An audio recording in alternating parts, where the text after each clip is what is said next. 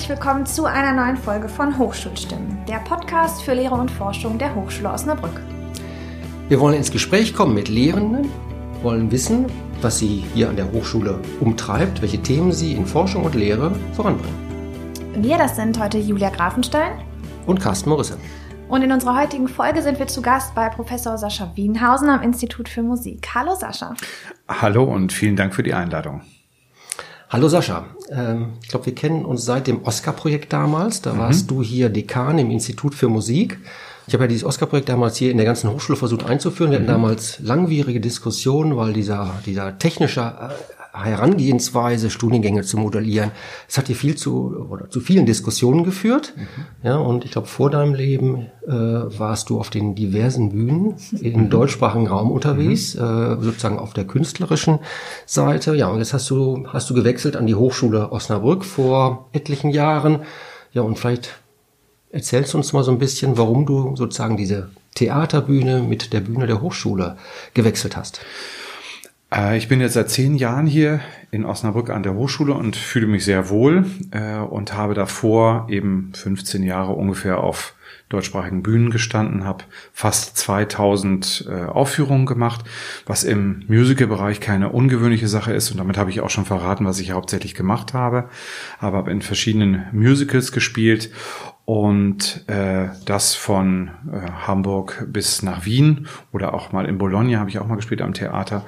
Verschiedenste Sachen gemacht, modernere Projekte, aber auch ähm, solche Musicals wie Jesus Christ Superstar, äh, La Cage voll oder eben auch in Elisabeth.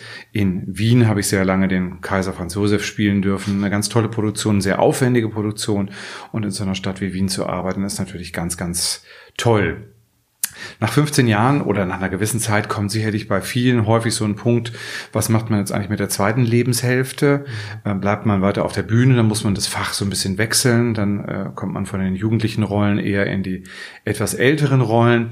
Das ist ein Prozess, äh, den durchlaufen manche sehr gut. Äh, für mich war es aber so der Moment, wo ich dachte, eigentlich möchte ich noch was anderes machen. Und mich hat sehr immer Gesangsforschung interessiert und gerade der Bereich des Pop- und Musicals-Gesangs ist eigentlich sehr wenig erforscht und auch sehr wenig didaktisiert bisher an Hochschulen gewesen, so dass das ein tolles Forschungsfeld war, an dem es viel zu entdecken gab und man konnte eigentlich die Forschung relativ unbelastet nochmal ganz neu beginnen, weil davor haben eigentlich alle Pop- und Musicalsänger mehr oder weniger ähm, ja gelernt äh, zu singen, wie sie es ungefähr so von Natur mhm. aus können, ganz ohne irgendwelche technischen Zugänge. Das ist natürlich ganz toll, weil dadurch hat man auch viel Material. Viele berühmte Sänger haben nie irgendwie eine Gesangsstunde genommen. Und das heißt, man kann eigentlich von den guten Leuten lernen, wie es geht und kann eben diesen Forschungsbereich nochmal ganz aufmachen. Das war sehr, sehr spannend und dann bin ich durch Glück in so Forschungszirkel hineingerutscht, schon sehr früh, schon während meiner Bühnenlaufbahn und dann war irgendwann diese Stelle hier in Osnabrück ausgeschrieben und ich dachte, die ist eigentlich genau wie für dich gemacht und dann habe ich mich beworben und dann hat es geklappt vor zehn Jahren. Und blättern wir nochmal so ein bisschen weiter zurück in deinem Leben. Hast du früher mal unter der Dusche gesungen oder dieses, dieses, äh, oder dieses Interesse sozusagen am Gesang? Äh, das war eigentlich gar nicht so groß. Ich wollte eigentlich Pianist werden. Das war so mein, mein erster mhm. Wunsch war irgendwie, äh, ähm, äh, mit dem mit diesem Tasteninstrument. Ich habe erst sehr spät angefangen. Ich komme aus einem ganz armusischen Haushalt, also meine Eltern sind äh, in dem Bereich überhaupt nicht bewandert, mhm. aber mich hat diese dieses Instrument sehr fasziniert und dann habe ich allerdings erst mit 14 angefangen.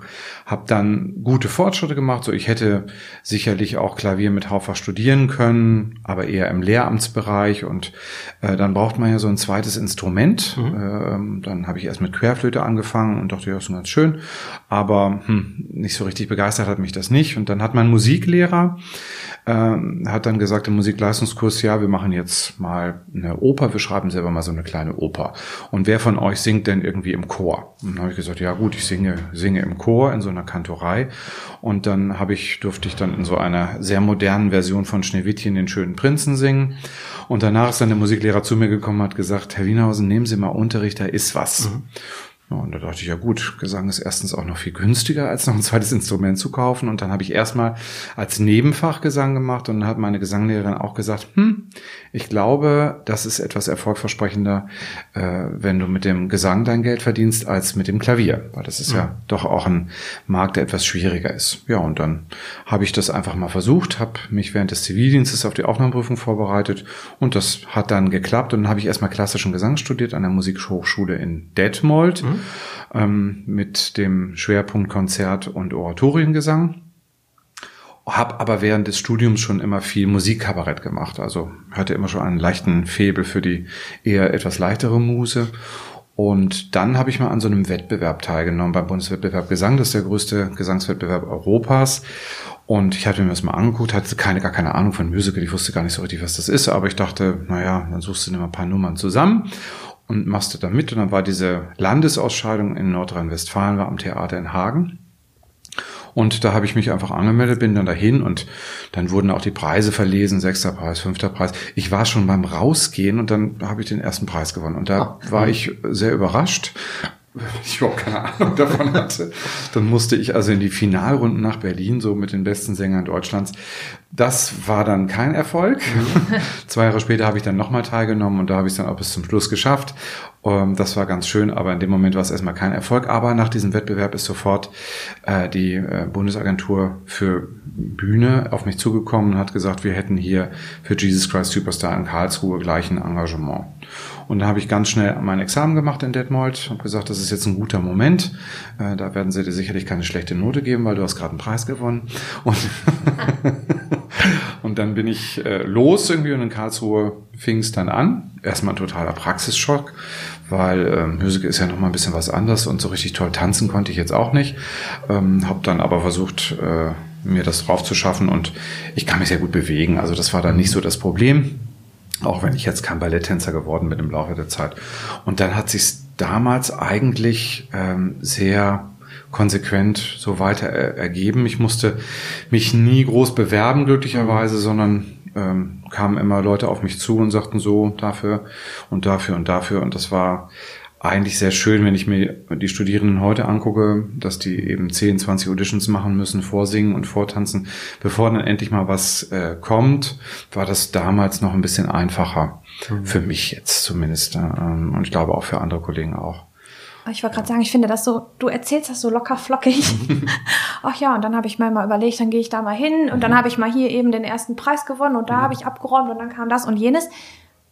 Meinst du, das lag einfach nur an der Zeit oder weil du da mit so einer Lockerheit irgendwie dran gegangen bist? Ja, ich glaube, diese Lockerheit hat mir sehr geholfen. Mhm. Es war sicherlich auch so die Zeit, dass es noch nicht so viel Nachwuchs gab und dass sich da so eine Marktlücke, ohne dass ich das jetzt wusste, da einfach gut reinpasste. Das war sicherlich etwas. Aber da ist auch etwas passiert bei diesem Wettbewerb, was mir, glaube ich, geholfen hat, diesen ersten Preis zu gewinnen. Das erzähle ich auch immer gerne wieder den Studierenden, weil dieser Pianist, also dieser Begleiter, der mich bei diesem Wettbewerb begleiten musste, war ausgefallen. Und dann haben sie irgendjemanden vom Theater schnell dazugeholt. Der musste dann die Sachen, die ich singen wollte, eben vom Blatt, das heißt also sozusagen die kriegt die Noten hingelegt und er musste das dann spielen. Und er hat sehr schlecht gespielt und ähm, hat also vor mir schon einige Leute rausgebracht. Ähm, das wusste ich aber nicht. Und äh, ich merkte dann irgendwann, dass der nicht mitkam und äh, habe dann abgebrochen und habe auch mit einem, würde ich sagen, Jugendlichen, mit einer jugendlichen Überheblichkeit gesagt, dass das völliger Unsinn ist, was er da spielt. Und ich würde jetzt nochmal rausgehen, ich würde das einfach nochmal anfangen und habe dann mein Programm nochmal gestartet und hatte so eine Wut und so eine Energie. Ich glaube, ich hätte nicht gewonnen, wenn ich nicht diesen unglaublich schlechten Pianisten gehabt hätte. Und deswegen spielt das Leben dann natürlich manchmal so, ähm, spielt einem Dinge in die Hand, die im Nachhinein nicht berechenbar sind. Und deswegen ist, glaube ich, einfach, äh, das gebe ich eben auch immer gerne weiter, dass man sich nicht auf irgendwas verlässt, was man glaubt erfüllen zu müssen, sondern eigentlich offen ist, auf das äh, reagiert, was auf einen zukommt. Und dann kann es eben auch von, ähm, ja, mit ein bisschen Glück dann der richtige Moment sein. Aber tatsächlich glaube ich schon, dass ich viel Glück gehabt habe in meinem Leben. Das war, ähm, ich habe nicht so richtig also an der Stelle nicht so viel kämpfen müssen. Mhm. Vielleicht an anderen Stellen mehr. Jeder hat sein Päckchen zu tragen. Aber an der Stelle ist es tatsächlich, da war irgendwie ein Kanal offen, mhm. der, ähm, der es mir nicht so schwer gemacht hat. Wie ist das denn so? Du hast eben schon erzählt, du warst ja lange auch ähm, in Wien und hast da auch in großen Musical-Produktionen gespielt. Das ist für die meisten von uns ja wahrscheinlich so eine Welt, die wir nicht so kennen. Vielleicht kannst du uns mal so ein bisschen mitnehmen. Also man stellt sich das ja immer so magisch und mystisch vor. Dann steht man mhm. auf so einer riesen Bühne und Tausende von mhm. Menschen schauen einen an. Und also ich stelle mir das total, das muss doch noch eine Wahnsinnsenergie sein, mit der, der man da irgendwie entgegentritt. Ähm, ist das nichts auch, was du vermisst? Also wie ist das? Vielleicht kannst du das ein bisschen beschreiben mhm. und vermisst du das heute? Also das fängt schon an bei so diesem Vorsingen, wo man dann hin muss. Äh, ich hatte glücklicherweise wieder durch diesen Wettbewerb, konnte ich mir die Vorrunden alle sparen und konnte direkt zum Finale fahren. Das war ganz schön. Dann trifft man auch viele Leute, die haben sich zum Teil dann schon kostümiert für die Rolle, die sie gerne bekommen würden. Das ist natürlich völlig albern, das darf man nicht machen. Ähm, äh, und dann singt man vorne, dann merkt man eigentlich schon sofort, ist da ein Interesse auf der mhm. anderen Seite. Das kriegt man schon sofort mit und das befreit einen sehr, äh, wenn man merkt, man spürt da eine gewisse, ja, ein gewisses Interesse, dass man vielleicht für eine gewisse Rolle besetzt wird. Und dann ist natürlich sowas wie ein Haus, äh, das Theater an der Wien, ein unfassbar schönes Theater, eins der, also man sagt, das schönste Theater Europas. Und äh, dann geht man sozusagen zu diesem Vorsingen auf diese große Bühne und guckt in diese, oh, in dieses wunderschöne Haus und ist eigentlich schon fast beflügelt von dem, ähm, was man da sieht und wie es klingt in diesem Haus. Und das ist, ähm, das ist schon sehr, sehr schön. Und dann war das auch eine Zeit, in der ähm, noch sehr luxuriös auch ausgestattet wurde. Also wir hatten nur Kostüme aus den wirklich feinsten Materialien, alles original nachgenäht nach historischen Kostümen aus der Zeit. Also ich hatte zwei Menschen, die mir ins Kostüm geholfen haben und wieder rausgeholfen haben, wenn ich mich umziehen musste. Natürlich ein Maskenbildner, der mir die Haare, also man war anderthalb Stunden vorher im Theater und musste dann zurechtgemacht werden, bis man dann aussah wie Kaiser Franz Josef. Das war schon wirklich ein, ein, ein magisches, ein magischer Moment. Und wenn man dann da draußen steht und ähm, über große Gefühle singt und dann äh, das Gefühl hat, also man spürt das ja, weil man ja. sich so mit diesem Saal synchronisiert ja. und gibt es Tage, wo das nicht gelingt und dann merkt man auch, jetzt muss ich mehr kämpfen. Und dann, wenn es Tage sind, wo das gelingt, dann ist das schon ein äh, unfassbarer Moment, der, den man auch in seinem Leben nicht wieder vergisst. Also das sind schon, vielleicht sind es zehn Auftritte in seinem Leben, die man hat, wo man denkt, jetzt stimmt alles. Und die begleiten einen wahrscheinlich bis, bis ans Ende. Also die kann man auch immer wieder hervorholen, wie so ein State of Excellence, also wenn so dieser mhm. Moment, wo alles, alles gestimmt hat. Und das äh, sind ganz, ganz tolle, berührende Momente. Allerdings ist natürlich Musical auch ein sehr normatives Geschäft. Mhm. Das heißt, die Choreografien sind sehr genau festgelegt. Ähm, es gibt nicht die Möglichkeit, eigentlich zu entscheiden, heute trete ich mal von der anderen Seite auf oder, sondern man, das ist sehr genau festgelegt. Und man muss da immer so eine Form erfüllen. Das ist auf Dauer, habe ich das nicht als mehr so befriedigend empfunden. Okay. Also, dass man wirklich, und so ein Musical wie Elisabeth, das spielt man dann en suite. Das habe ich 888 Mal gespielt. Wow. Das spielt man siebenmal die Woche. Äh, da schleicht sich natürlich eine Routine ein. Das frisch zu halten ist schwer. Und dann ist es eben, wie gesagt, so sehr genau festgelegt. Und dann steht man irgendwie so an dem schönsten Haus Europas in einer großen Rolle. Und dann war für mich so irgendwie der Punkt, und jetzt? Mhm. So, das war so der Moment, so jetzt will ich irgendwas machen, was vielleicht mehr mit mir zu tun hat. Ähm, also die Pädagogik war da gar nicht unbedingt so stark im Vordergrund erstmal, sondern nur, äh, ich muss irgendwie in eine Position kommen, in der ich selber was kreieren kann, in der ich selber was entwerfen kann, in der ich selber ähm, ja vielleicht meine Kreativität ähm, ja, in, in Bahnen lenken kann. Und da ist das Musical vielleicht nicht ganz so ein kreativer Ort. Aber du hast ja auch dann irgendwann sozusagen die Seite gewechselt, mhm. indem du halt Regie geführt hast. Mhm. Äh, war das schon sozusagen, war das vor deiner Hochschulzeit schon? Nee, das war so gleichzeitig. Okay. Das, oh, nee, ein bisschen davor. Aber das, geht ja genau in die ja, Richtung. Genau, genau, mhm. genau. Das war schon ein bisschen davor, das stimmt. Und das war so ein bisschen mehr so eine, so eine Notsache, weil irgendjemand musste es machen. Mhm. Und äh, ich hatte da jetzt keine große Erfahrung, aber hatte dann ein schönes Musical-Ensemble, mit dem man ähm, schöne Stücke machen konnte. Und dann habe ich das so ein bisschen Learning by Doing gemacht Und das hat mir sehr getaugt und das mache ich auch bis heute noch mhm. und ähm, mache viel Regie am, an verschiedenen Theatern, aber auch häufig die Abschlussproduktionen von den Studierenden hier. Das ist schon ein sehr kreativer Prozess, wenn man mhm. dann mit, mit einem Bühnenbildner zusammenarbeitet und mit einem Kostümbildner und dann hat man so eine Idee und denkt sich, ja, das könnte doch vielleicht ganz woanders spielen, dieses Stück. Und, mhm. ähm, ne, und vielleicht wäre es doch toll, wenn da jetzt der Mond aufgeht und wenn da jetzt plötzlich die hintere Wand einfach von der Schulaula umfällt. Ne, und dann sieht man das plötzlich. Das ist schon, das ist ein ganz toller Prozess, ne, wenn man merkt, dass so die eigenen Ideen plötzlich sich bebildern äh, und ähm, Gefühle sich vielleicht noch intensiver transportieren durch äh, das Bild, was man gebaut hat. Genau, also das sind so, das ist zumindest jetzt neben dem Hochschulalltag der Bereich, wo ich auch noch äh, sehr kreativ sein kann weil selber singen ist ein bisschen schwierig geworden, weil so eine Probenzeit im Theater sind immer sechs Wochen. Das, da komme ich hier gar nicht mehr raus. Ich singe noch Konzerte ab und zu, aber äh, dieser Bereich auf der Bühne selber eine Rolle zu kreieren, das kommt nicht mehr so häufig vor und ich vermisse es nicht, mhm. ähm, weil tatsächlich vielleicht ist auch, wenn man so 2000 Mal gespielt hat, irgendwie ähm, ein bisschen was vorbei und andererseits eben auch äh, dieses selber Kreative findet doch vielleicht dann auf der anderen Seite stärker statt. Ja.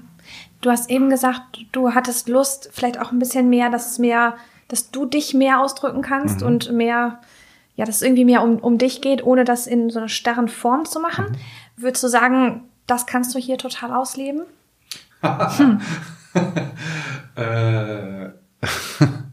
Das ist eine schwierige Frage, weil natürlich hat eine Hochschule äh, Regeln ne? und ja. wir haben Prozesse und wir haben Ordnungen, äh, die man befolgen muss, die aber im Optimalfall eigentlich nur dazu dienen, Prozesse, die immer wiederkehrend stattfinden, äh, reibungslos ablaufen zu lassen. Da muss man nicht über alles nochmal neu diskutieren. Das ist im Optimalfall so. Was natürlich eine Kreativität immer behindert, sind äh, Momente, wo finanzielle Grenzen gesetzt sind. Wir sind hier kein Theater, wo man sagen kann, wir versuchen jetzt mal das Haus vollzukriegen mit einer spannenden Show, hm. sondern wir müssen natürlich gewisse Inhalte vermitteln. Und äh, das ist eine Aufgabe, die immer wieder neu zu definieren ist, weil sich die Studierendenschaft auch immer wieder verändert. Mhm. Und ich habe das Gefühl, dass wir vor allem gerade so seit drei, vier Jahren einen großen Wechsel haben, mhm. der fast so ein bisschen so ein Change Management braucht. Ähm, aber das ist natürlich auch ein sehr kreativer Prozess. Mhm. Ne? Also im Grunde finde ich, ist Pädagogik genauso kreativ wie selber Künstler sein. Und daher habe ich in meiner Position hier natürlich als Dekan des Institutes unfassbare Möglichkeiten, kreativ äh, zu sein im Bereich Lehre mhm. und Forschung. Also von daher ist es ein ganz, ganz toller Ort und ein großes Geschenk, dass wir in Deutschland so viele Ausbildungsstätten haben, die es ermöglichen, kreative Berufe zu erlernen und äh, auch Fähigkeiten dort zu erwerben. Was hat sich bei den Studierenden verändert? Das hast du gerade gesagt. So seit drei, vier Jahren ist, ist mhm. das irgendwie eine anderes, andere Haltung, die sie grundsätzlich zum Studium einnehmen? Mhm. Ist es irgendwie eine Erwartungshaltung, die sie dir als, als Lehrperson gegenüber entgegenbringen oder was ist es? Also ich glaube, das große Problem ist, dass wir gerade in der Musik bis vor einigen Jahren aus einer langen Tradition heraus so einen gewissen Kanon hatten. Man gab, es gab gewisse Übungswerke, danach hat man trainiert, es gab gewisse Stücke, die musste man können, dann war sozusagen klar, dass man gewisse Fähigkeiten erlernt hat. Es gab also einen relativ verschulten Kontext und der auch dafür gesorgt hat, dass klar war, warum man Erfolg hat. Mhm. Das heißt also, wenn man gewisse Skills hatte, war klar, damit hat man Erfolg. Jetzt beschäftigen wir uns viel mit Pop, Jazz und Musical und da gibt es überhaupt keine Gesetze mehr. Mhm. Also woran misst sich der Erfolg? Manchmal ist das völlig laienhafte, ungeübte, untrainierte der Garant für den Erfolg. Wie soll man Studierende darauf vorbereiten, ähm, dass dieser, dieses Berufsbild danach völlig äh, unkalkulierbar eigentlich ist. Und das kann man nur machen, indem man sie darauf vorbereitet, dass sie ihrer eigenen künstlerischen Vision oder dem eigenen künstlerischen Tun sehr viel Glauben schenken und da sehr resilient werden und, mhm. und äh, stark werden. Die Studierenden wollen auch diesen Kanon eigentlich gar nicht mehr. Also sind nicht mehr bereit, einem, so, das musst du jetzt üben, damit es gut wird. Das glauben die nicht mehr unbedingt. Also das ist sozusagen die schwierige Seite. Wie fängt man die Studierenden ein, indem man sagt, naja gut, okay, Trotzdem musst du jetzt fürs Singen deine Atmung beherrschen und äh, musst in gewissen Lagen singen können, weil das wird verlangt einfach eben diese Rolle verlangt gewisse Töne, gewissen Spitzentöne, die müssen erbracht werden.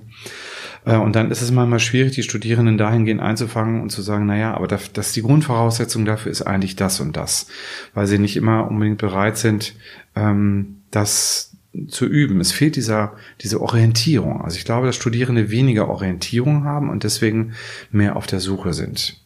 Das andere ist auch, dass sie sehr selbstbewusst sind in vielen mhm. Bereichen. Ich empfinde sie als sehr gut informiert. Das ist sozusagen die Folge des Internets. Also wir haben Studierende, das ist ganz interessant, zum Beispiel alle Studierenden aus dem ersten Jahrgang äh, Musical kann man jetzt an fünf Hochschulen studieren. Also der erste Jahrgang Berlin, Essen, München, Wien und Osnabrück haben zusammen eine WhatsApp-Gruppe. Tauschen sich darunter aus, welchen Unterricht habt ihr, welcher Unterricht haben wir, welcher Unterricht ist gut. Woher kennen die sich? Äh, die lernen sich bei den Aufnahmeprüfungen kennen, weil die Leute reisen so rum mhm. ne, und dann vernetzen die sich ganz schnell und tauschen sich darüber aus, welche Lehrerinnen sind gut, mhm. welche sind nicht so gut. Also kommen mit ganz klaren Vorstellungen, von denen sie glauben, das müssen sie jetzt lernen, damit sie zum Erfolg kommen. Bologna bringt ja auch mit, dass wir Module sozusagen auch an anderen Hochschulen belegen genau. können. Gibt es dann auch sowas, dass dann beispielsweise Studierende aus Berlin extra nach Osnabrück kommen, weil sie vielleicht bei dir Gesang machen wollen? Gibt's nee, das, das ist, also Musical ist extrem verschult, mhm. ne, da passiert das selten. Ich habe sehr viele ähm, äh, Studierende aus äh, Wien zum Beispiel im Pop-Bereich. Mhm. Also im Pop-Bereich ist es sehr häufig, dass die Studierenden wechseln mhm. und da habe ich äh, fast jedes Semester Erasmus-Studierende, die kommen ein Semester oder ein Jahr lang dann mal hier den Unterricht wahrzunehmen. Äh, das mhm. funktioniert sehr gut. Wie versuchst du die denn ähm, resilient zu machen in deiner Lehre? Ja, das ist äh, auch eine äh, auch eine große Aufgabe. Ich glaube, mh, mm, also wir versuchen zumindest Veranstaltungen zu implementieren, die mit den Anforderungen des Berufs nicht unbedingt was zu tun haben. Mhm. Das heißt, wenn wir darüber über gewisse Körpertechniken äh, reden, wenn wir auch, wir haben auch Meditation im Angebot, ähm, das ist nicht für jeden was, ne, aber manche ähm, können da eigentlich lernen, sozusagen immer bei sich zu bleiben. Mhm. Manche machen Feldenkreis, Alexander-Technik, äh, gehen klar, alles, wir haben verschiedenste Angebote und dadurch, dass wir in der Musik sehr nah an der Körperarbeit immer sind, ist es für uns vielleicht, glaube ich, ein bisschen leichter, die Studierenden auch zu motivieren. Diese Angebote sind immer sofort voll ne, mhm. und dadurch ähm, können die Studierenden eigentlich in so einem sehr geschützten Umfeld, ohne benotet zu werden, ähm, immer wieder so ein bisschen zu sich zurück finden. Der zweite Aspekt ist natürlich im Grunde auch Selbstvermarktung. Das heißt, ähm, man versucht die Studierenden dahin zu bringen, dass sie selber verstehen, dass sie eigentlich nicht nur eine Maschine sind, die irgendwelche Töne produziert, sondern dass sie eigentlich auch eine eigene Marke sind und eine Persönlichkeit brauchen um äh, auf dem Markt nachher Erfolg zu haben. Und dann geht viel dahin, also gar nicht zu sagen, das ist jetzt zu erfüllen, damit die Studierenden nicht diesen Erfüllungsirrtum haben.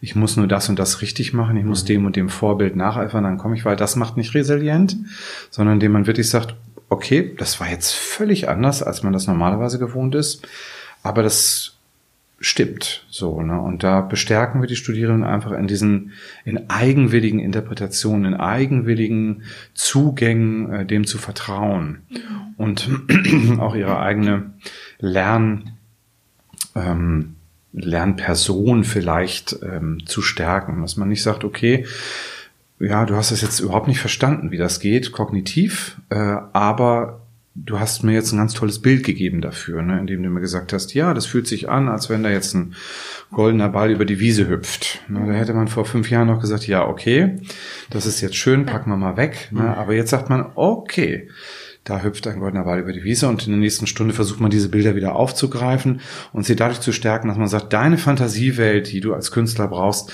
die ist maßgeblich und das macht resilient. Ja. Ich frage mich gerade, ob Musikstudierende das schon früher lernen, so ein Vertrauen auch in ihre eigenen Kompetenzen und Fähigkeiten zu haben. Eben weil du sagst, dass es nicht mehr so viele, ne, so viele Rahmen gibt oder das ist der Weg, so muss ich es machen und jetzt habe ich Kompetenz A, B, C erlernt und jetzt kann ich losgehen, sondern weil es alles viel freier ist, ob die schon viel früher auch lernen müssen und auch lernen, ja, so ein, so ein Vertrauen in sich selbst zu haben. Das glaube ich schon. Also weil mh, mm, ich glaube, als ich jung war, war es tatsächlich auch immer noch so ein bisschen eben dieser Kanon, den man erfüllen musste. Ich weiß nicht, ob das ja. wirklich selbstbewusst gemacht hat. Aber äh, mittlerweile sind an den Schulen und auch an den Musikschulen sehr viele Kreativprozesse im Gang, so dass die sehr früh schon damit kommen. Und natürlich ist ein Musikstudium immer so, dass man eigentlich nicht anfangen kann in dem Augenblick, wo man hier die Aufnahmeprüfung macht, mhm. sondern die haben alle jahrelange Erfahrung, bis zu zehn Jahren manchmal, äh, schon vorher Unterricht gehabt, haben sich schon erprobt, haben auch vor allem das Zusammenspiel gelernt. Das ist natürlich was, was in der Musik ganz immanent ist. Das heißt, das macht man ja selten alleine. Gut, Pianisten üben vielleicht viel alleine, aber alle anderen sind von vornherein gewöhnt daran, aufeinander zu hören, aufeinander zu reagieren, miteinander zu spielen, gemeinsam zu atmen, gemeinsam ein Ensemble zu bilden. Und das ist natürlich etwas, was man hier im Studium in vier Jahren überhaupt nicht schaffen könnte, sondern das bringen die schon mit. Und dadurch sind die natürlich schon ganz anders in ihrem äh, Tun drin. Und das Interessante ist, dass die Jazz-Studierenden zum Beispiel, die sind da meistens am weitesten. Weil im Jazz geht es ganz viel um Improvisation. Und Improvisation hat immer ganz viel mit einem selber zu tun. Und die sind häufig schon sehr resilient und ähm, äh, können, haben großes Selbstbewusstsein für, für die Welt, die in ihnen lebt eigentlich und die sie gerne mit anderen Menschen teilen wollen. Ich bin gerade so ein bisschen neidisch, weil ich nämlich heute Morgen mit Kollegen diskutiert habe, nochmal so die intrinsische Motivation. Wir machen zusammen so ein Projekt mit einer Studierendengruppe, wo wir da so ein bisschen vermissen, das, sag ich mal, das Engagement. Ne, so, mhm. so, so 0815 Engagement, aber jetzt gerade was du sagst, durch diese lange Vorbereitungsphase, dass man halt eigentlich schon jahrelang im Prinzip Musik, äh, Instrument spielt, dann kommt man hier aus zu so einer Aufnahmeprüfung. Das muss ja eigentlich schon ganz stark da sein, dieses ja, dieser innere Wille, das auch jetzt hier sozusagen im Rahmen eines Studiums dann zu absolvieren, um dann irgendwie dann später den nächsten Schritt zu gehen. Ja, das Problem haben wir eben nicht. Wir mhm. haben ja auch 600 Bewerbungen auf 72 Studienplätze. Das ist natürlich auch eine harte Quote mhm. äh, für manche, aber die sind erstmal dann sehr motiviert. Was uns manchmal passiert, ist, dass Studierende dann kommen und glauben, sie hätten mit dem Zugang zur Musikhochschule sozusagen eigentlich schon alles geschafft. Mhm. Mhm. Das ist sozusagen das Problem, was wir dann manchmal sagen, na ja, das geht jetzt erst los. Also, weil dann kommt die nächste Schwelle, wo es in den Beruf geht und dann muss man sich erst wirklich äh, beweisen. Also das ist, von daher haben wir auch nicht das Problem der intrinsischen Motivation, die ist meistens da, aber das Abgleichen mit dem Markt, ne, den mhm. Abgleichen mit den ähm, Gesetzen, was dann die danach auf einen treffen, das ist manchmal schwierig und deswegen verlieren wir auch manchmal Studierende, weil sie eigentlich falsche Vorstellungen von dem haben, was danach auf sie zukommt, doch vielleicht manchmal ein bisschen naiv dann sind und denken, na ja, jetzt wenn ich das Studium gemacht habe, dann läuft der Rest schon wie alleine, aber das ist eigentlich bei uns so ein ständiger Kampf. Mhm. Ne, und das äh, äh, dadurch verlieren wir dann manchmal Studierende. Und so, du hast das eben gesagt, äh, manche Studierende haben an gewissen Veranstaltungen, Fächern irgendwie kein Interesse mehr, wo du sagst, das ist aber wichtig, beispielsweise, um da diese Stimmbildung nochmal besonders hervorzuheben. Liegt das vielleicht auch ein Stückchen weit da? Und du hast gesagt, sie kommen gut informiert. Ja, und wenn man sich vielleicht mal so das künstlerische Musikniveau, sag mal, in der Breite anguckt, wenn ich mir irgendwie heute anhöre, was im, im Radio gespielt wird, und wenn ich mir diese ganzen Castingshows angucke, äh, wäre mein Eindruck, okay, das Niveau ist irgendwie runtergegangen. Mhm. Ja, weil vieles wieder aufbereitet wird, alte Musikstücke, liegt das vielleicht auch ein Stückchen daran, dass sie gar nicht mehr glauben, dass sie so ein hohes Niveau erreichen müssen, um später erfolgreich zu sein? Das glaube ich eigentlich nicht. Mhm. Das glaube ich nicht, weil unsere Eignungsprüfungen schon darauf abzielen, so ein bisschen. Mhm. Das heißt, im Pop-Bereich müssen sie immer eigenkomponierte Songs mitbringen. Mhm. Also sie können eigentlich nicht mit der Retorte hier ankommen. Damit werden sie nichts schaffen. Im Jazz müssen sie eigene Improvisationen mitbringen. Äh, Im im Musical-Bereich müssen sie viel improvisieren, also auch darstellerisch improvisieren. Und dabei sieht man dann schon eigentlich, wo so ein kreatives Potenzial da. Mhm.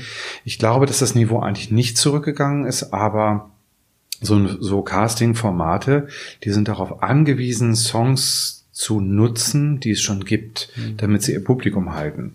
Niemand ist interessiert an irgendwelchen Neukompositionen, ähm, die vielleicht auch noch gar nicht so ganz ausgereift sind, sondern sie sind immer interessiert, die Songs zu hören, die sie schon kennen und dann möglichst so performt, wie sie sie kennen und dann vielleicht noch so mit so drei Prozent Freiheit, das heißt irgendwie so ein super hoher Ton oder irgendwas äh, abgefahrenes kommt nach oben drauf wie so ein Sahnehäubchen, aber mehr eben nicht. Der Vorteil von den Castingshows ist, dass in der Breite mehr gesungen wird. Mhm. Es gibt mehr Menschen, die singen. Das, also es ist nicht mehr so ähm, wie vor 20 Jahren noch, wo eigentlich nur die Spezialisierten, die Vorgebildeten wirklich zur Aufnahmeprüfung gekommen sind, sondern wir haben eine große Bandbreite von, von Bewerberinnen, so dass wir ähm, eigentlich schon merken, dass einfach mehr gesungen wird und dass mehr gemacht wird. Das ist der Vorteil. Diese Casting-Formate fördern keine kreativen Prozesse. Mhm. Das ist, das ist sicherlich der Nachteil davon, sondern mhm. das geht ja nicht um Talent wirklich in diesen mhm. Shows, sondern es geht um die Show. Mhm. Ne? Und da muss es immer auch eine gewisse Fallhöhe haben. Da müssen Leute verlieren, da müssen sich Leute blamieren. Das ist ein Teil des Spiels. Und wenn das nicht mitspielt, dann ist die Show uninteressant. Mhm. So ist das leider. Du hast du eingangs auch gesagt, äh, du hast sozusagen auch diesen Weg an die Hochschule nochmal genommen, um auch so im Bereich der Forschung, äh, Stimmbildung beispielsweise irgendwie äh, noch ein bisschen was zu erarbeiten. Du hattest mir vor einiger Zeit mal erzählt von einer eigenen Ausbildung, die du nochmal durchlaufen hast. Ich glaube in Kopenhagen oder was hast du mal erzählt. Vielleicht erzählst du da nochmal so rüber. Du bildest dich sozusagen auch permanent weiter? Ja, genau, weil äh, das ist, ich würde mal sagen, die Gesangpädagogik ist im Augenblick ein unfassbar spannendes Feld. Auch da hat man bis vor 10, 15 Jahren eigentlich so einen gewissen Kanon gehabt, wie man, wie man die Stimme schult, was man so macht. Und dann hat man gedacht, ja, das ist alles ganz schön, das mag für den klassischen Gesang alles richtig sein, aber was machen denn, was macht denn ACDC? Was machen denn solche Leute eigentlich? Ne? Was machen die mit ihrer Stimme? Und das ist nicht vereinbar mit den, was man denkt, eine stimmgesunde Ausbildung im klassischen Bereich, sondern würde denken, oh, das muss stimmschädigend sein. Ja, dummerweise singen diese Menschen 30, 40, 50 Jahre lang und haben nie irgendwie Stimmprobleme. Ne? Also das, das heißt, irgendwas machen sie ja offensichtlich richtig. Und dann hat man eigentlich angefangen, die gesamte Gesangpädagogik nochmal auf links zu drehen, zu sagen, okay, Tabula rasa, wir nehmen nichts von dem, was wir bisher gelernt haben, sondern gucken uns das alles nochmal von vorne an. Und das ist, äh, das haben die Kopenhagener eben gemacht. Und das ist etwas sicherlich was einmalig ist in der äh, Gesangpädagogik überhaupt in der Musik, dass man gesagt hat, wir versuchen das nochmal ganz neu zu denken. Und sie sind eben zu ganz anderen Ergebnissen gekommen. Und Jetzt ist man mittlerweile, dass man so weit, dass man sagen kann, okay, die guten Ergebnisse dessen, was vorher da war, können wir jetzt implementieren mit dem, was wir neu haben. Aber im Grunde ist alles doch sehr viel komplexer, als man sich das vor 20 Jahren noch vorgestellt hat. Wo man gedacht hat, wenn man das und das und das macht, dann wird die Stimme sich gesund entwickeln. Das ist leider gar nicht so. Ne? Die Zugänge sind sehr, sehr komplex geworden, sehr unterschiedlich geworden und man weiß mittlerweile sehr, sehr viel mehr über die Stimme. Und das ist natürlich unglaublich spannend. Also ich bin auch Teil von mhm. diesen äh, Ergebnissen und ähm, das mh, ist unglaublich spannend, weil man immer merkt, ah ja, okay, Jetzt verstehe ich, also es passiert mir jetzt noch, ne? Also vor drei Wochen hatte ich mal wieder eine Stunde ne, und dachte, ah, jetzt, jetzt verstehe ich erst, mhm. warum äh, gewisse Dinge da und da immer ein bisschen schwierig waren. Und so ist es viel leichter. Ne? Und, äh, Kannst du uns mal so ein Beispiel geben, dass man sich das so vorstellen kann? Also was ist zum Beispiel ein Ergebnis oder was würdest du sagen, macht man vielleicht heute anders?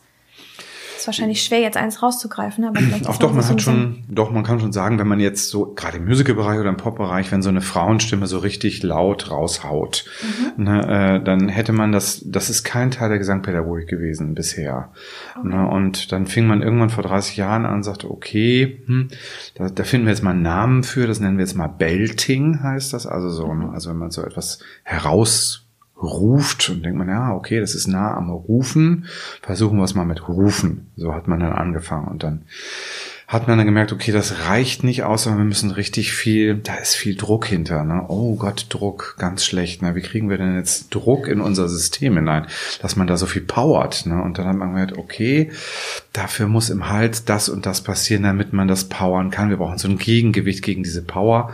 Und da müssen wir eine gewisse Einstellung finden. Und das hat man mittlerweile herausfinden können. Okay, was muss ich, damit ich richtig lospowern kann, was muss ich für eine Einstellung im Hals haben, damit äh, ich mit so viel Druck arbeiten kann und dann eben so, so hoch schreien kann, ohne dass es mir weh tut. Das ist so ein typisches Beispiel. Ja. Aber das kann ich eigentlich auch nur über längere Zeit messen. Ich kann da ja nicht ja. sagen, das mache ich jetzt mal für drei Monate oder ein Jahr ein mhm. Forschungsprojekt. Das sind ja eigentlich schon dann auch längerfristige äh, genau. Untersuchungen. Ja, ja, das sind ganz, ganz langwierige Prozesse mit, ähm, ja, also die Estilforschung, die haben über, über 100.000 Langoskopien gemacht. Was auch immer das heißt? Also haben in den Hals hineingeguckt okay. Mhm. sozusagen und haben gute Sänger dabei beobachtet, was tun die jetzt gerade und über 100.000 Aufnahmen gemacht, bis sie sich gesagt haben, okay, ich glaube, jetzt können wir gewisse Gesetzmäßigkeiten ableiten. also es war ein sehr, sehr aufwendiger und langer Prozess. Ja, und dann gibt es Studien, die laufen über vier, fünf Jahre, mhm. wo man guckt, mhm. was passiert da eigentlich mit der Zeit. Und manchmal gibt es aber auch, häufig fängt es mit so einer Single-Study an, dass man, dass man einen tollen Sänger hat, der macht gewisse Dinge und denkt, mein Gott, wie macht er das? Und dann guckt man einfach erstmal den Hals, mhm. na, was passiert da, filmt das ab, dann wenn man äh, ein gutes äh, Forschungslabor hat, dann checkt man die ins MRT und guckt sich eigentlich, was macht mhm. das Zwerchfell eigentlich währenddessen, ne? wie verhält sich der Kehlkopf, geht der rauf, geht er runter. Mhm. Und da gibt es mittlerweile auch andere bildgebende Verfahren, die in 3D das schon abfilmen können, was im Hals passiert. Ja, und dann tastet man sich so langsam raus. Und dann versucht man den Sänger zu befragen. Wie fühlt sich das eigentlich an? Was hast du da für Bilder? Na, ähm, äh, wie würdest du das beschreiben? Und dann fängt man an, es zu didaktisieren. Denkt sich, ah, okay, vielleicht ist dieses Gefühl von Magenschmerzen erstmal erstmal ein erster Zugang. Ne? Vielleicht nicht der dauerhafte Zugang, aber okay, es hat so ein leichtes Druckgefühl im Bauch, okay, könnte richtig sein und so weiter. Ne? Und der Ton klingt irgendwie eher vorne an der Nasenwurzel als jetzt im Mundraum. Ne? Und dann tastet man sich so und macht sich so ein Gitter. Ne? Und dann kommt man so langsam dahin und entschlüsselt das Ganze. Und dann weiß man eben dann am Ende, ah, okay, die Stimmen da schwingen hier auf eine ganz andere Art als sonst. Ne? Und die Taschenfalten das sozusagen oberhalb der Stimmbänder, die stellen sich eng und die Stimmbänder schwingen eher mhm. von von hinten nach vorne als von rechts nach links. Und also so kann man das dann entschlüsseln und dann kommt man so langsam hin, dass man es didaktisiert. Und bist du dann bei, bei solchen Projekten als Proband dabei oder? Beides. Okay. Genau. Also ich habe eine der ersten Studien zum zu so so äh, Stimmeffekten äh, selber gemacht, also wo es um so wirklich so Geräusche geht, die man ja, ne, also wenn man sowas jetzt erzeugt, auf eine gesunde Art und Weise oder irgendwie so screamige Sachen. Da war ich dann selber der Proband. Äh, und dann habe ich eben Studierende mitgenommen, habe gesagt, so, ah, ich glaube, der kann das noch viel besser als ich. Und äh, dann haben wir davon Aufnahmen gemacht und dann entschlüsselt man das so mhm. langsam. Ganz spannender Prozess, wo man eben die Studierenden ganz aktiv beteiligen kann. Jetzt bist du hier in der Lehre aktiv. Mhm. Äh, das sind ja kleine Gruppen, sprich, ihr habt ja in der Regel Einzelunterricht. Mhm. Ähm, hast du da solche Momente, wie du das eben skizziert hattest, sozusagen, so diese zehn Auftritte, die du vielleicht auch mhm. niemals vergessen wirst? Kommst du so ein bisschen in der Lehre auch an, an solche Momente mal ran, weil du siehst, Mensch, da ist vielleicht ein riesiges mhm. Talent, was ich da jetzt in meinen Fingern habe? Das habe ich fast jede Woche, wenn ich ehrlich bin. Ja, ja, weil natürlich ist dieser Einzelunterricht wie man den jetzt heute macht, ist das so ein Prozess auf Augenhöhe. Mhm. Das heißt, im Grunde begegnet man sich, begegnen sich zwei Künstlerpersönlichkeiten, die versuchen gemeinsam äh, im Sinne des Sängers, der vor einem steht, äh, so ein Ziel zu erreichen. Und sehr häufig sind diese Momente, das war heute auch wieder so ein Moment, also er hat heute nicht viel Unterricht, aber da war auch wieder so ein Moment, wo ich wirklich nicht wusste, warum das plötzlich jetzt klappt. Mhm. Ne? Und wo man dann einfach nur rausfinden muss und immer wieder den Studierenden fragen muss, was hast du jetzt gemacht? Ne? Oder wie hat sich das jetzt für dich angefühlt? Und man denkt, boah, das ist jetzt einfach, es bläst einen weg. Mhm. So eine tolle Energie. Und der Student sagt, boah, das war jetzt super leicht. Ne? Ich weiß nicht. Und ganz hoch und laut und leicht und genauso. Haben so einen Heavy Metal Song tatsächlich gemacht. Ne? Und äh, dann, das ist dann so ein Moment, also es sind tatsächlich eher so die Momente, wo man so, wo es das eigene Wissen so ein bisschen fast überschreitet, ne? wo man nicht weiß, warum hat das jetzt funktioniert. Ne? Wir haben natürlich da jetzt, es passiert ja nicht spontan. Man hat da wochenlang hingearbeitet und dann muss man irgendwie gucken, was hat man die letzten Wochen eigentlich gemacht. Was war jetzt vielleicht der Schlüssel? Und das sind eigentlich die tollsten Momente immer, wo mhm. plötzlich so, äh, da geht halt der Sänger geht irgendwie oder der Student geht halt mit einem großen Glücksgefühl raus und ich eben auch, weil man irgendwie denkt, da ist jetzt wieder mal so ein hm, kleines Wunder passiert. Ja. Das ist schon sehr schön. Das hat man wahrscheinlich in Vorlesungen sonst nicht ganz so häufig. Ne? Vor allem, weil du dieses Eins zu eins hast. Ne? Ja, das genau. ist ja nochmal eine besondere Situation. Ja. Du kannst die ja auch viel enger begleiten, ja. ne, als wenn Carsten da jetzt vor, ich weiß nicht, wie viele Studis hast du so? Naja, ich mache ja zum Glück keine Vorlesung. Ja, Ich äh, diskutiere ja auch viel mit ja. meinen Studierenden, weil ich alles aufgezeichnet habe. Ich sage mal, guckt euch das vorher an und dann diskutiere ich ja ja. auch viel mit den Schülern und habe dann vielleicht auf eine etwas andere Art auch irgendwie Glücksmomente, wenn ich sehe, oh, da passiert jetzt irgendwie was. Oder mhm. wenn ich am Anfang sage, Mensch, das ist vielleicht ein hoffnungsloser Fall und am Ende des Semesters schafft er die Prüfung ja trotzdem, freue mich auch drüber. Ja. Ne? Ähm, aber klar, die klassische Vorlesung, da hätte man das jetzt irgendwie nicht Ja. so, ne? weil das ist ja, Ja. dann habe ich da irgendwie so eine, in der Regel ja häufig eine, eine, schweigende Masse und da kommt dann relativ wenig zurück. Und am Ende, dass dann die Begeisterungsstürme losgehen, ist auch eher selten. Ist auch eine ganz andere Kultur, merke ich ja gerade, weil ich an einem anderen Studiengang mal gerade unterrichte. Ne? Und da gibt es eine ganz andere äh, Kultur. Das ist eine ganz andere Kultur. Also von daher bin ich schon sehr privilegiert, äh, sowas machen zu dürfen, das ist keine Frage, aber ich kann ja auch nichts anderes. Ja, nun hast du ja, nun hast du ja eben schon gesagt, okay, das ist auf einer Seite ganz toll hier, auf der anderen Seite hast du aber auch schon so ein bisschen anklingen lassen, was dir vielleicht nicht so gefällt, nämlich so dieser formale Rahmen, dass es gewisse Regeln gibt. Nichtsdestotrotz bist du Dekan hier im Institut für Musik. Warum machst du das? Ja, ich glaube, das ist schon der, der Posten, wo man am meisten gestalten kann, ne, wo man am meisten gestalten kann. Und mh, ich glaube, mein, mein Wunsch war vor allem, als ich das vor sieben Jahren angefangen habe mit der, mit der Dekansposition, diese doch verkrusteten pädagogischen Prozesse aufzuknacken. Ne, Also wo ich dachte, wir müssen raus aus diesem sehr formellen Lernen, aus diesem sehr formellen äh, Konzept und ich hatte nicht so viel das Gefühl, dass es jetzt so viele Kollegen gibt, die, ähm, die da so erstmal begeistert von waren oder mitziehen. Und ich habe gedacht, aber wir müssen das jetzt machen, wir müssen uns irgendwie auf den Weg machen und müssen neue Lern- und Lehrformate finden, um äh, Musik wieder lebendiger zu gestalten, weil ich habe sehr darunter ge gelitten, finde ich, ähm, dass so wenig musiziert wird im Alltag. So, und das ist einfach, ähm, klar, in Musikerkreisen habe ich das immer erlebt, ne, dass man irgendwie natürlich nach der Probe noch zusammengesessen hat und oder an dem freien Tag hat man dann doch gesungen, obwohl man eigentlich Pause machen wollte. Und das hat man häufig erlebt, weil die Kollegen, dann greift einer zur Gitarre und so weiter, aber das habe ich irgendwie so in der normalen Welt so wenig erlebt. Und habe ich gesagt, wir machen was falsch, wir bilden hier so Fachidioten aus, die dann irgendwie toll Beethoven-Sonaten spielen können, aber die einfach nicht in der Lage sind, sich ans Klavier zu setzen und mit den Freunden und Bekannten einfach Musik zu machen. So, und dann habe ich gedacht, wir müssen die Pädagogik irgendwie hier verändern. Wir müssen genau dahin. Wir müssen eine, eine gesellschaftliche Relevanz wieder schaffen, sonst schaffen wir uns selber ab. Ja, und das war so ein bisschen das, wo ich dachte, ähm, deswegen mache ich diesen Posten. Ja, und das ist auch gelungen. Ja, das ist auch gelungen. Wir haben natürlich stark Pop, stark Jazz hier. Das hat sehr geholfen. Ja, ich weiß nicht, wie es gewesen wäre an einer rein klassischen Musikhochschule. Da wäre es vielleicht ein bisschen schwieriger gewesen. Äh, aber in dem Moment, wo, wo ich das übernommen habe, war klar, es gibt hier auch die Möglichkeiten, das zu schaffen.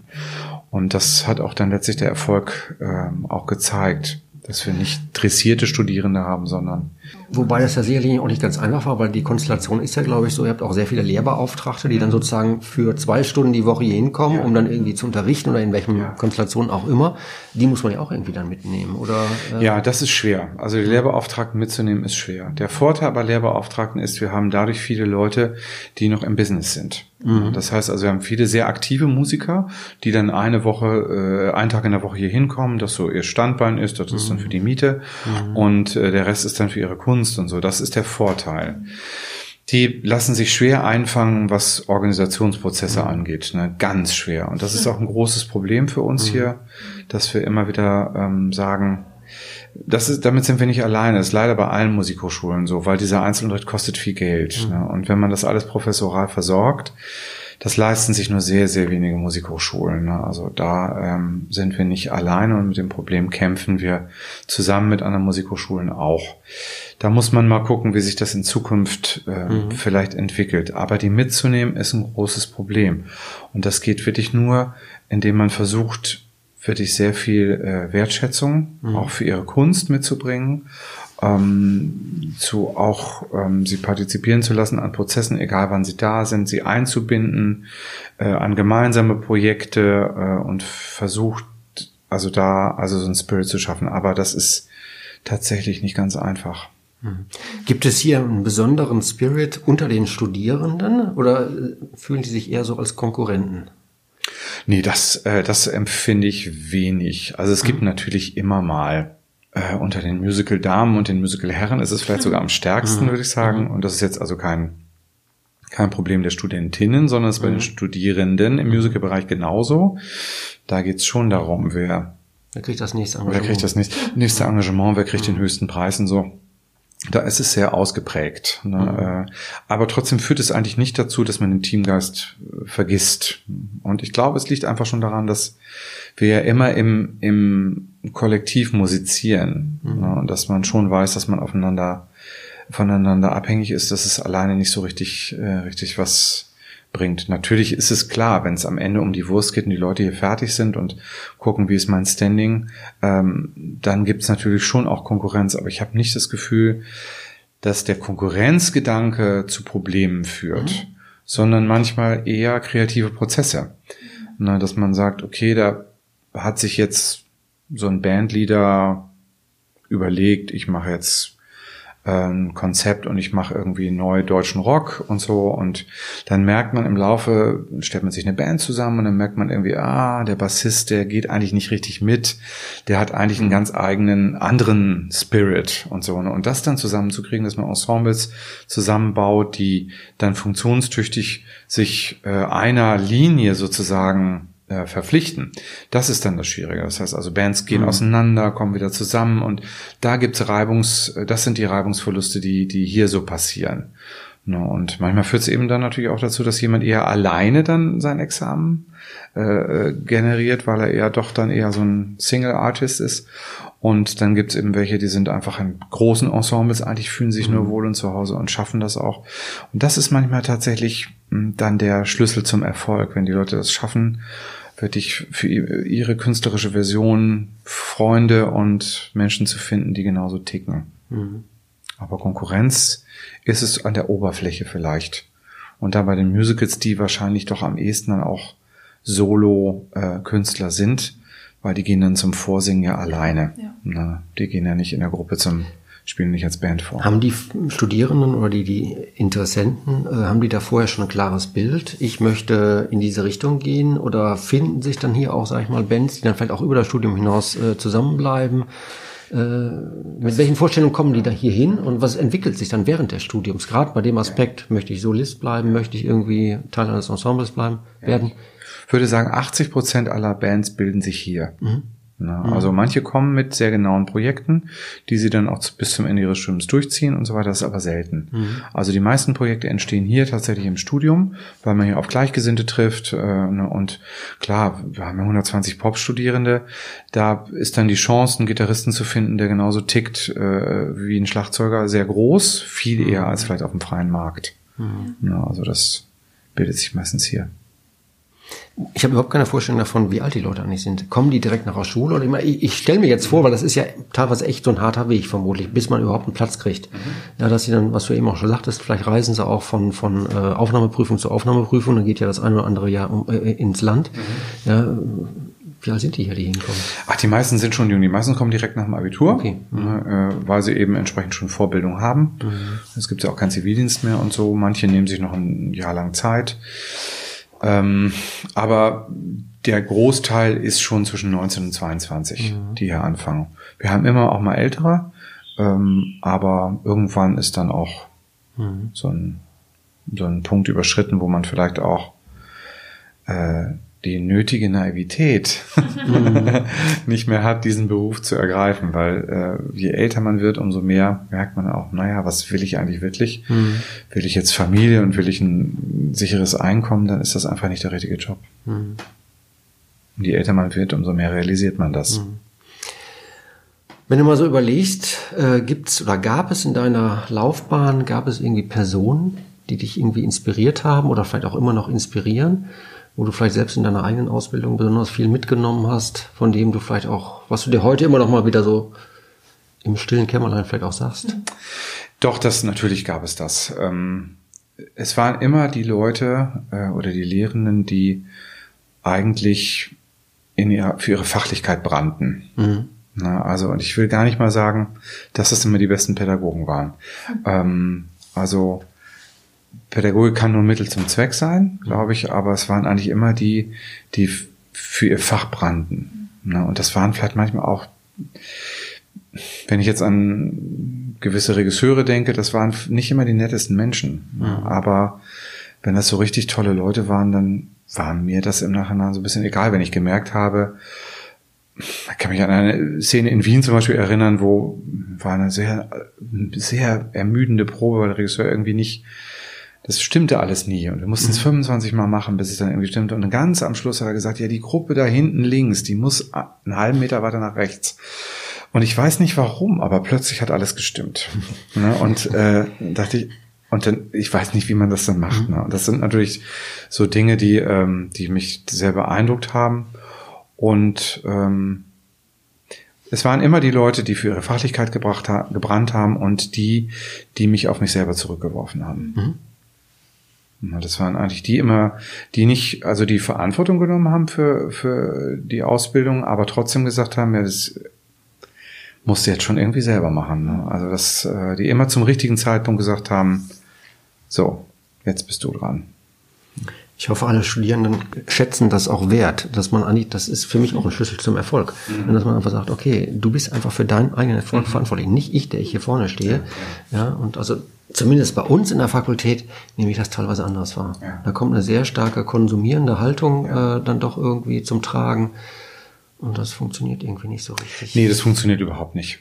Ja. Und das ist vielleicht in der Musik auch ein bisschen nochmal leichter wieder, weil man sehr schnell sagen kann, ich bin nicht dein Lehrer, ich bin ein Coach hier, mhm. weil sonst hat man sofort so eine Asynchronität in der, auch in der Hierarchie, hat man sofort so einen Status, das funktioniert gar nicht in der Kunst. Mhm.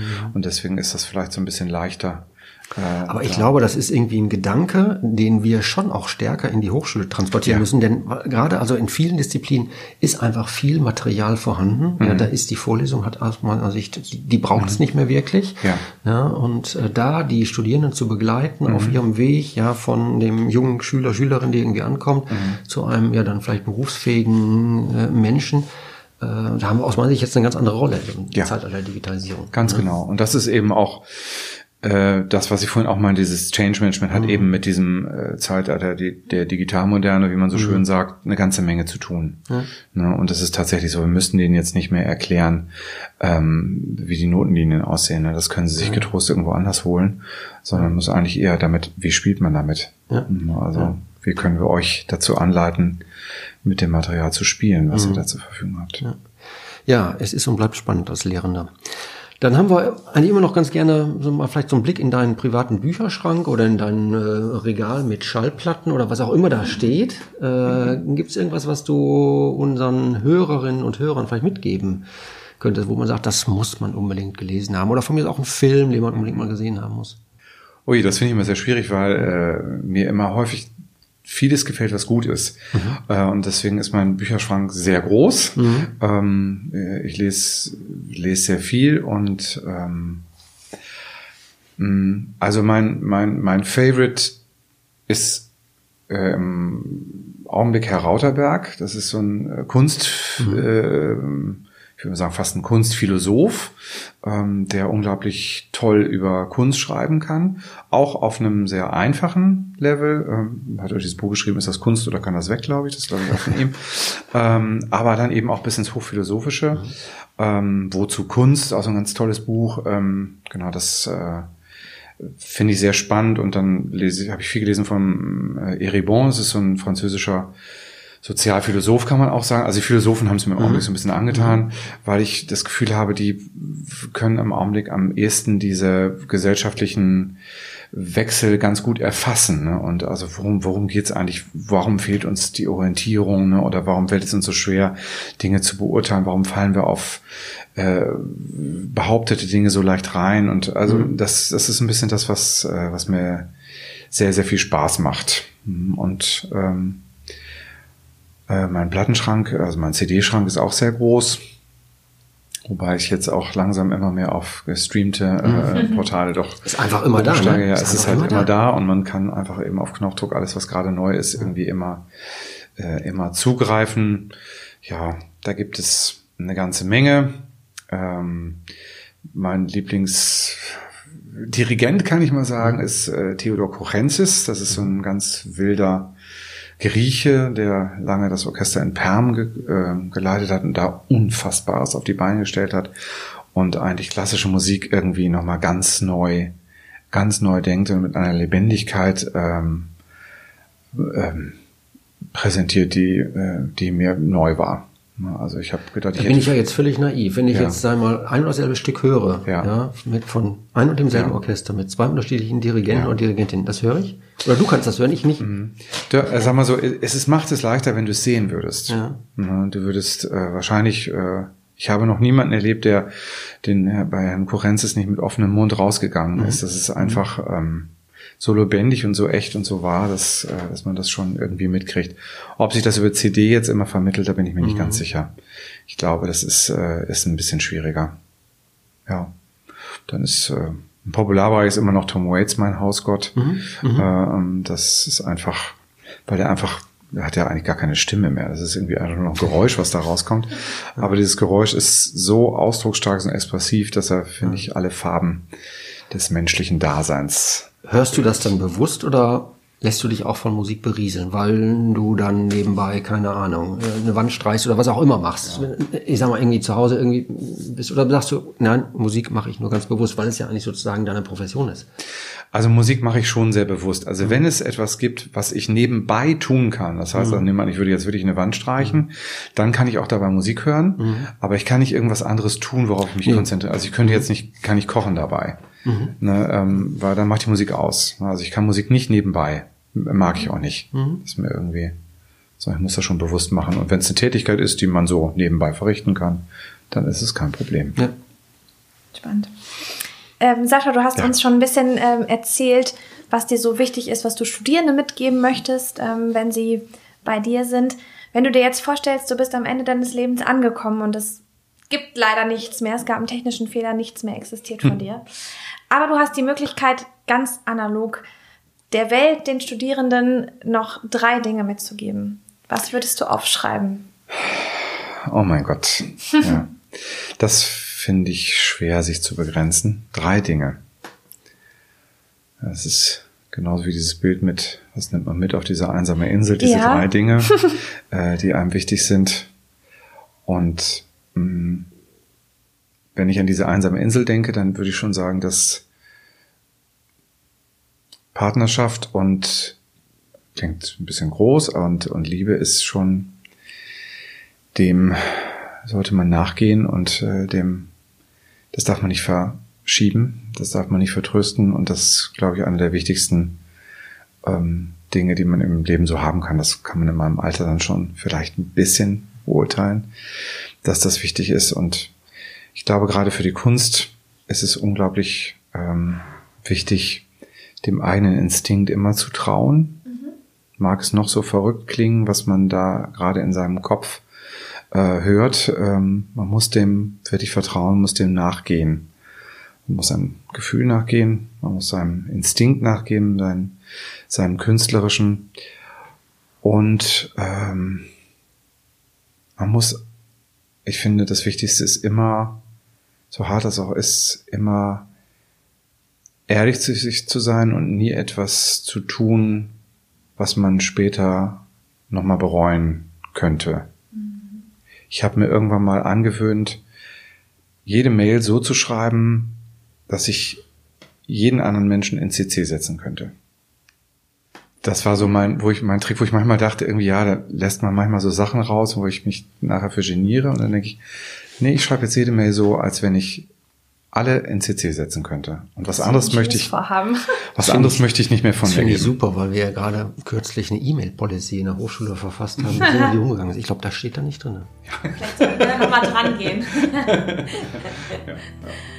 Ich finde, das war ein gutes Schlusswort. Mhm. Vielen lieben Dank für das interessante Gespräch, Sascha. Ich danke für das schöne Gespräch. Ganz herzlichen Dank. Ja. Und ähm, wir würden uns sehr freuen, ähm, wenn dir der Podcast gefallen hat, wenn du dir kurz die Zeit nimmst und uns vielleicht eine Rezension auf iTunes schreibst. Das hilft uns, den Podcast noch zu verbessern und dass vor allem noch mehr Menschen darauf aufmerksam werden.